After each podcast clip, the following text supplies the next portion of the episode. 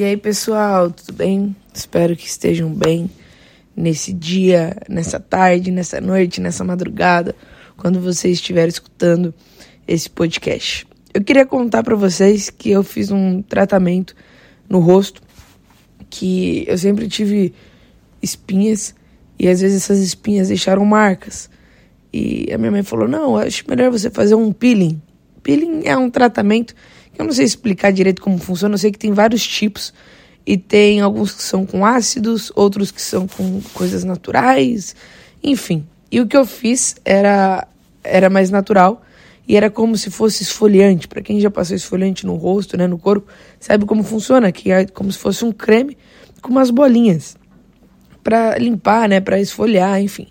E a mulher, quando ela fez a preparação inteira para minha pele, e depois ela começou a passar esse, esse peeling, esse produto.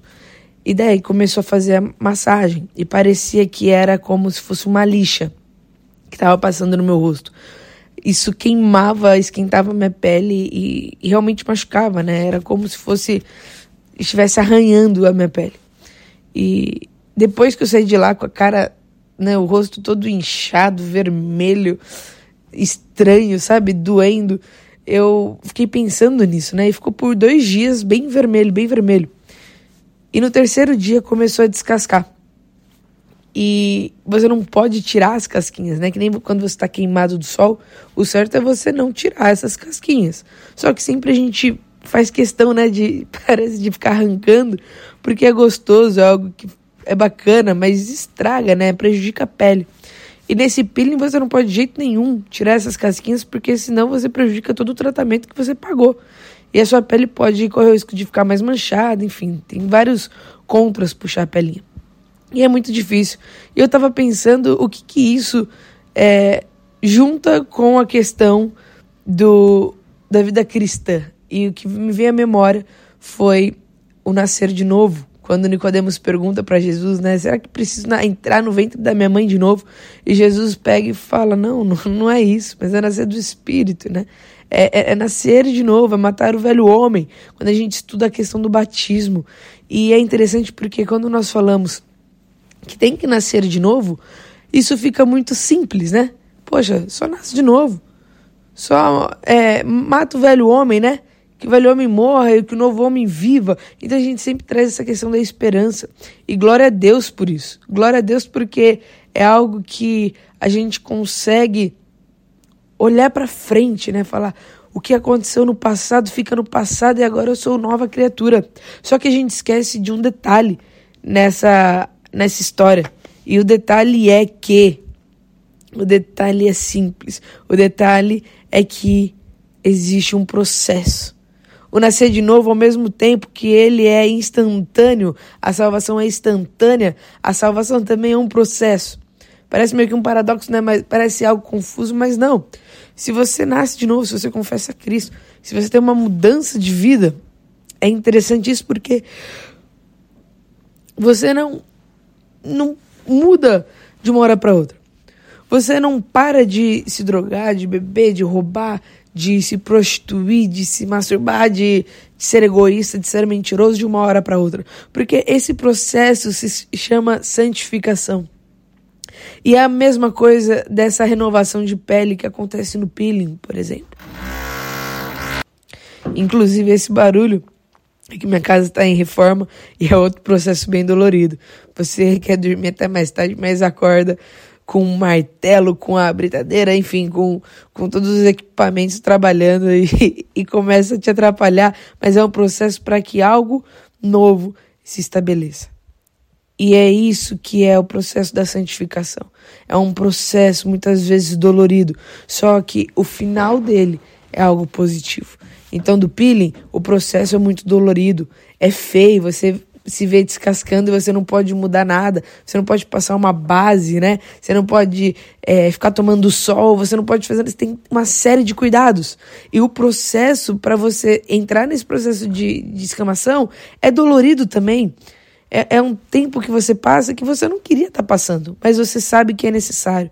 Um tempo de reforma de casa, você sabe que é chato, que é sujo, né? Que você tem muito pó, muita poeira, mas você sabe que é necessário. E o processo da santificação também. Então, preste atenção. É processo foi uma palavra que o cristão, né, ficou falando muito e saturou. Só que é a mais pura verdade. Você não consegue simplesmente se tornar uma pessoa fitness. Você entra num processo. Você não consegue simplesmente é, é, ter um filho, né? Ter uma cesárea e, e o filho sair de você.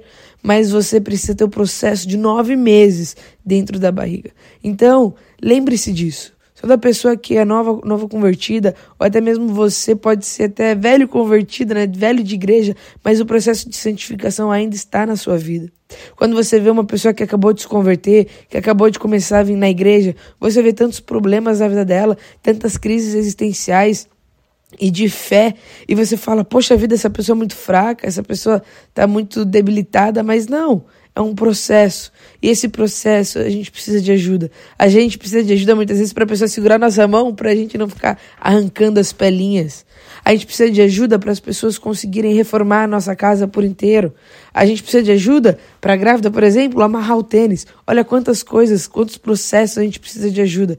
E na conversão não é diferente. O processo de santificação, o processo de, de, de salvação, mesmo que seja algo na hora, é algo que demora para se concretizar 100%. E 100% mesmo, né? A santificação a santidade só vai quando nós formos novas criaturas com os nossos corpos renovados. Então lembre-se disso. Todas as vezes que você estiver passando, é mais um pouquinho. Esse barulho é para lembrar que os processos acontecem. Mas todas as vezes que você estiver passando por esses processos e não ver esperança, e não ver que algo novo está chegando, e ver que está demorando, lembre-se, lembre-se não é da hora de uma hora para outra. Existe um processo, existe dor, mas existe esperança no final. Olhe para a esperança. Eu não estou desanimando para você não olhar para a esperança. Olhe para a esperança, mas sabendo que existe um processo e sabendo que teve uma pessoa que veio aqui na Terra. E essa pessoa era Deus, se tornou humano, se fez humano, viveu, sabe, as nossas dores. E mesmo assim não desistiu. E ele morreu numa cruz. Algo muito dolorido, que é muito mais dolorido que uma reforma, que uma gravidez ou que um peeling. Mas ele morreu e ressuscitou depois de três dias, para que você tivesse um processo menos dolorido, para que você tivesse um processo. Você não fosse direto para o inferno, para o tobogã, mas que você tivesse um processo, um caminho, para ir no caminho, para ir em Cristo, a caminho de Deus, porque Cristo é o único caminho. Lembre-se disso todas as vezes que passar por um processo. Que Deus te abençoe.